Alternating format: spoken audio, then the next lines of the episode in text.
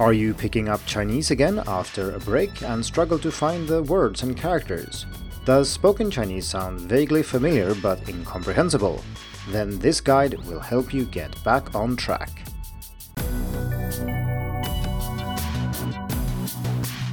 Hello and welcome to the Hacking Chinese podcast. In this week's episode, we are going to talk about getting back on track with Chinese after taking a break. Maybe you got too busy with other things, maybe you lost interest for a while, maybe something else. It doesn't matter. The point is that now you're getting back into Chinese, but of course, when you use the language, such as when you speak, you will find that there are words that you once knew, but now that you need them, they will betray you and just leave holes in your sentences, and it will be very difficult or frustrating to communicate.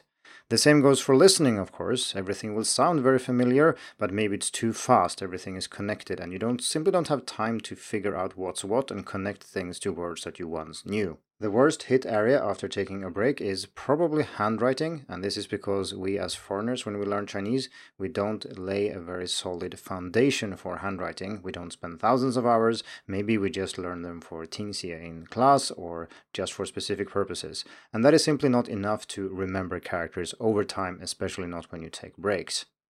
So, these are some of the things I want to talk about in this week's episode. So, you've taken a break from Chinese and you're now trying to pick it back up again. And when I say break here, I don't mean that you just went on vacation for a week or two and didn't study properly. I mean a longer break, uh, maybe longer than a summer vacation, maybe a few months, maybe many years, I don't know. But I'm not talking about very short breaks, but longer breaks that really kind of makes you question if you are learning the language from scratch again or if you actually are reviving something that's already there.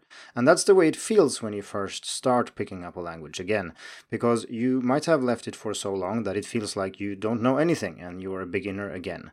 This is not the case though, so even if it feels very frustrating when you first start, just persevering and keeping on going will actually work quite well and you will learn much much faster than you did the first time. It will still feel very frustrating in the beginning, especially since you're comparing with the level you had before. And that is of course also something that influences the discussion today. How much Chinese did you know before you took this break? It's obviously quite different if you studied for one semester 20 years ago or if you studied for 10 years and then took a 5 year break. Those situations are not really comparable, but in this episode, I will try to stick to things that I think are generally true when picking up a language after taking such a long break. To help organize the discussion, I will use Paul Nation's four strands, and I will not go into great detail into each here, and we already did that in a previous episode when we talked about balancing language skills in relation to language logging, and that was episode 42 of the podcast, and I've also put a link in the description. If you're not familiar with the four strands, don't worry, I will introduce them briefly. I just wanted to mention that we have talked about this before on the podcast. So I will now talk about the strands in the order I think that they are important and in the order that you should use them when picking up Chinese again after taking a break. So the first type of learning you should focus on is meaning focused input. And this is actually not specific to picking a language up again. This is true when you're learning it in the first place too, but it bears repeating here. So, meaning focused input is when you listen to something or read something with the main goal of understanding what's going on. The goal is not to learn grammar, it's not to learn new words, it's just to understand what's going on. And in order for this to work, there needs to be a high level of understanding. So, this is what you'd call comprehensible input. And it goes, of course, for both listening and reading. This is actually something I've done recently, not for Chinese because I haven't taken a break there, but for French. And I studied French in high school, and that was 20 years ago now. So I have forgotten most of my French. And when I was in France a few years ago, I literally couldn't say anything. I could still understand a lot of what other people said, but speaking myself simply didn't work. I had kind of replaced this with Chinese, so everything I could think of was the Chinese word for what I wanted to say. So I had enough earlier this year and thought, oh, I need to do something about this. So I decided to get back to French. So what I did was meaning focused input. And in my case, this means mainly listening, because that's a very practical and easy way to get lots of input without spending much dedicated time. I listen to French podcasts when I'm out running, when I'm doing things at home, and so on and so forth. So I listen as much as I can, and I try to make sure to pick things where I stand a reasonable chance of understanding what's going on. That is crucial. Of course, since I have taken a 20 year break in this case, and if you're picking up Chinese after a few years or something, you won't be able to understand things that you once were able to understand. And I don't mean that you should pick something where you understand everything now, because that's going to be maybe nothing since you haven't studied for such a long time. Instead, I'm saying that you should listen to, or read if that's what you're doing, language that you could have made sense of before the break. And this can be sometimes be hard. If you kept listening material from back then, well, that's one way to do it, or otherwise you just have to guess a little bit. You can, of course, use scaffolding of various forms, such as using transcripts for spoken language and so on, but I do suggest that you really try just listening and understanding as much as possible. And the way to figure out how much you should listen is just to listen to something over and over until you don't learn anything new from listening to it. So if you understand maybe 30% the first time, and then you listen again and you find, oh, this time I got a few more words, maybe I'm up to 40%. And you keep listening, but then say at 80% you get stuck, there are just some things you don't get. Then you can just stop and move on to something else. The point here is not to get to full comprehension and really study something, learn all the new words and so on. That's not the point. You're just trying to get your brain back to Chinese mode. Of course, you can do the same thing for reading, and here it's maybe easier to scaffold. You can use, uh, say, pop up dictionaries to make it really easy to look up words you don't know and things like that. And the point here is, again, that you shouldn't really study these things, you shouldn't try to learn anything new. Just try to go through the text, try to understand as much as you can to switch your brain back to Chinese mode. Now, this process itself is very simple, i.e., it's easy to explain. Just listen as much as you can, read as much as you can, and try to make sense of what you hear and read. But as we all know, simple solutions are not necessarily easy to implement, and the problem here is that this will require some courage and some persistence. It will feel awful to listen to something that you understand that, yeah, I should know what they're saying, but I don't. I don't understand anything, maybe, or just a little bit. Or when you read, most of the characters feel unfamiliar, but you know you've studied most of these things before, and you will feel a certain sense of loss here. You've maybe wasted time doing other things, or you're not happy that you took this break, and now you realize how far behind you are. And that is okay. Let those feelings pass and then move on. It's not helpful to be angry at yourself or to regret that you did something in the past. That's all in the past. You can't do anything about it. So just move on. Focus on what you do understand and get as much meaning focused input as possible.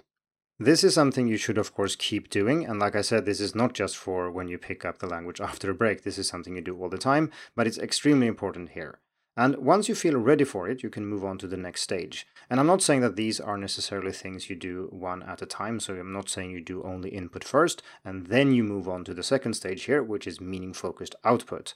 I'm just saying that you can do the input stage for as long as you want. And then when you feel comfortable or when you feel you have some grasp of what's going on, then you can move on to speaking yourself.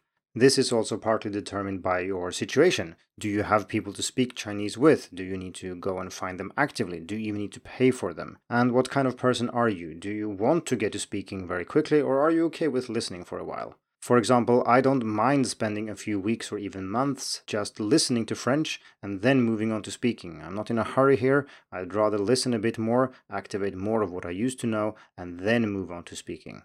But then again, you might be very eager to get back to speaking Chinese and you might have people you want to talk to, and then of course you should do that. Again, here the focus is on meaning, it's meaning focused output, not just speaking or writing in general. And now you might think, hey, Ola, isn't that the point of speaking and writing to communicate with other people? Don't we do that all the time? And the answer is, of course, yes, we do in normal life. And we rarely talk about things where both people involved in the conversation know everything in advance. I mean, there are exceptions. Maybe we say, it's a nice day, or you're very tall, or oh dear, you seem to have fallen down a 30 foot hole, or something like that, even though that should be very obvious from context. But normally we do communicate meaning when we talk with people. However, this is not necessarily the case in classrooms, so if you're with a teacher or if you're using activities from, say, a textbook, many of them actually don't include any kind of communication. Of course, if you don't know my name and you don't know where I'm from, and I tell you that in Chinese, that counts as real communication because you didn't know the answer in advance and I had to use Chinese to convey that information to you. But if we're just reading a dialogue in a textbook or you're just saying something that the teacher already knows, you're not using Chinese to communicate, you're just practicing based on a script, and that is not communication. So, in fact, many of the classroom activities that we engage in normally in formal education don't really count as communication. And one way to check if we are talking about real communication is to see if there is an information gap. Am I saying something that is not obvious or known to the listener? Or when I'm listening, is the other person saying something I don't already know? And if that's the case, then we are talking about actual communication. Meaning focused here also means that you're not focusing on form. You don't really care about pronunciation, your handwriting, exactly how you say write a specific character or minor grammar issues. As long as you can communicate and make yourself understood or understand someone else, that's enough. If you are hiring a tutor and you want to practice speaking, this can actually be quite hard because most teachers have this idea that their duty is to point out all the mistakes that you're making, teach you lots of new words and new grammar, but this is not what you want here. You want to focus on meaning, you want to focus on communication. You might still want to hire a tutor though, because they can be very good at adjusting their language to talk about topics that you want to talk about and that you can talk about in Chinese. And they can also be good at rephrasing things, giving you multiple options when it comes to understanding something, or helping you out occasionally when you really need it. If you use a tutor for this, I suggest that you talk to them about this at the very beginning because they will try to teach you new words, they will try to do their jobs, as it were, uh, but you're actually mostly interested in a good conversation partner that can help you out. And if you don't explain this, they will have no chance of giving you what you actually want, so do make sure you do that. I also wrote about this and related issues in an article called Training Your Chinese Teacher, Part 2 Speaking Ability. And of course, there are other parts in that series which deal with listening ability and so on, so you can check it out in the description. So, we have now covered meaning focused input and meaning focused output.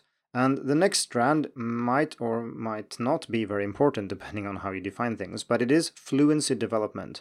So in Nation's model, this is essentially where you use what you know and you get better at using it. You get quicker, you get more fluent. And in our case, we can either say that, okay, we used to know all these things, so actually everything we were talking about here is fluency development. Seems a little bit backwards to me, but still. Or you can say that, hey, I don't know anything, so what we're doing here is not fluency development at all, because they are all new things. Or we can just ignore this and say that fluency development doesn't really describe what we're doing here, because I think that meaning focused input and meaning focused output that we already talked about cover the main activities that you need to do. So we can just skip fluency development for now. Or maybe not skip it, but we can realize that that's baked into the others. The fourth strand, and remember that I'm doing this in the order that I think that they are useful for our discussion here, is language focused learning. And that would be most things you associate with classroom learning in general. So it would be learning about grammar, learning about Chinese characters, vocabulary, pronunciation practice, and so on. Essentially, all the things that I said you shouldn't do in meaning focused input and output, these are counted as language focused learning. And I put this last because you really don't need this when you're trying to pick up Chinese after taking a longer break. You know much more about the language than you can use, so what you want to focus on is activating what you already knew. You don't need to study grammar, you don't need to study anything explicitly, just make sure you get enough input and the rest will follow. And of course, it could be argued that this is the way you should learn a language when you learn it the first time too, but I think it makes extra sense here. When you later run into things that you think, hey, now I understand everything that's going on here and I really want to move on, but there's some grammar thing or something related to pronunciation or something, you spot an error or a mistake or something that you want to work on, then you can do this. But this should come much later after you've recovered the bulk of the skill that you used to have. One aspect of language focused learning that I want to spend some extra time on here is vocabulary and more specifically flashcards because this is something that people ask a lot. So many of you will be familiar with apps like Skritter, Anki, or Pleco for learning characters and words and so on. And these are flashcard apps or spaced repetition software. And being software, they don't feel compassion and they have no mercy on you. So when you open them up after taking, I don't know, several months or years off, they might tell you that you have 9,000 reviews due, or even more than that, maybe, depending, of course, on how much you use these apps before you took the break. And then you have a problem. What are you going to do with this huge pile of flashcards that you're supposed to review? Well, the first thing is to not get angry at the app itself. The app just reflects the decay that has taken place in your memory for these characters, provided that you have actually taken a break, obviously. Most apps deal with this in roughly the same way. They have the same type of underlying algorithm that tries to predict when you're going to forget something and then give it to you as a review. And of course, if you don't touch that for months and years, the numbers will grow. And this is quite depressing, of course, but you do need a strategy here. So the first option is to steadily chip away at your queue of flashcards. And this is, of course, more doable if your queue isn't ginormous and you have like tens of thousands of words to review, because, well, that will take forever. Still, you can whittle down queues over time. Many apps have functions to help you do this. Maybe there is a goal mode, maybe there is a way to limit the number of cards to a certain number per day that you feel is manageable. And then over time, you can deal with your queue. And that way, you keep all the information you had from before, and the app knows all the words that you know, and you can use this information to better pick reading materials and so on and so forth. You should also make an effort to try to limit the problem as much as possible. For example, let's say you learned 500 words just before you took your break. Well, you probably didn't learn those very well, so just delete all of those. You can also try to catch up on specific areas first or specific skills first. And here you can use the list of strands we talked about earlier and the priority here. So you'd start with listening and reading input, of course, and then after that you deal with output. And at the very, very end, you deal with things like handwriting. And of course, this depends on what app you're using and your mileage may vary. The problem here is actually similar to that if you have too many flashcards normally, I mean without taking a break, and that is something I have written about on Hacking Chinese in the article Overcoming the Problem of Having Too Many Chinese Words to Learn, link in the description. Now, the second option is the nuclear option, which is to reset everything and start from scratch. Just throw everything you had in your flashcard app away and start from scratch. This can feel rather scary, and it used to be something I didn't like, and I thought that this option was too drastic and that I would lose too much information by doing so. That was when I had studied Chinese for a few years, and now I've studied Chinese for 15 years, and I think that resetting or deleting everything is perfectly fine. You don't need to worry about losing important information or that you will miss words that were very important or something like that, because if the words were important or high frequency, they will come back again and you can add them if you need them. There will be many words you don't need to add, maybe because they are so obvious these days that you don't need them, or because maybe they weren't that important in the first place. So, if you have a queue that is simply unmanageable, just get rid of it. And of course, I've written about this already in a separate article called Is Your Flashcard Deck Too Big for Your Own Good? And I've also put a link to that in the description. So, to summarize what we have said in this episode, I think that the best way to get back into Chinese after taking a break is to first spend a lot of time on meaning focused input, so listening and reading with the intent of understanding as much as you can, without caring too much about the details. When you feel ready or the situation is right, feel free to start focusing on meaning focused output, so that would be speaking and writing with the intent of communication, not just reading a dialogue or something, but actually conveying information you find important or interesting to other people and hearing what they have to say about it. Once you've done these two for a while, you will have recovered most of what you knew. Of course, not everything, but you will be able to do most of the things that you were able to do before. Then you will identify certain issues, maybe with pronunciation, maybe grammar, or you need to understand characters better or something else. And then by all means, you can do language focused learning as well. As usual, I'm interested to hear what you have to say about this, especially since the situation differs quite a lot depending on how long your break was and how much Chinese you knew before you took that break. So, if you've taken a break from Chinese and gotten back into it, or that's what you're doing right now, head over to Hacking Chinese and leave a comment. Thank you for tuning in to the Hacking Chinese podcast. If you like this episode, please share it. More information and inspiration about learning and teaching Chinese can be found at hackingchinese.com.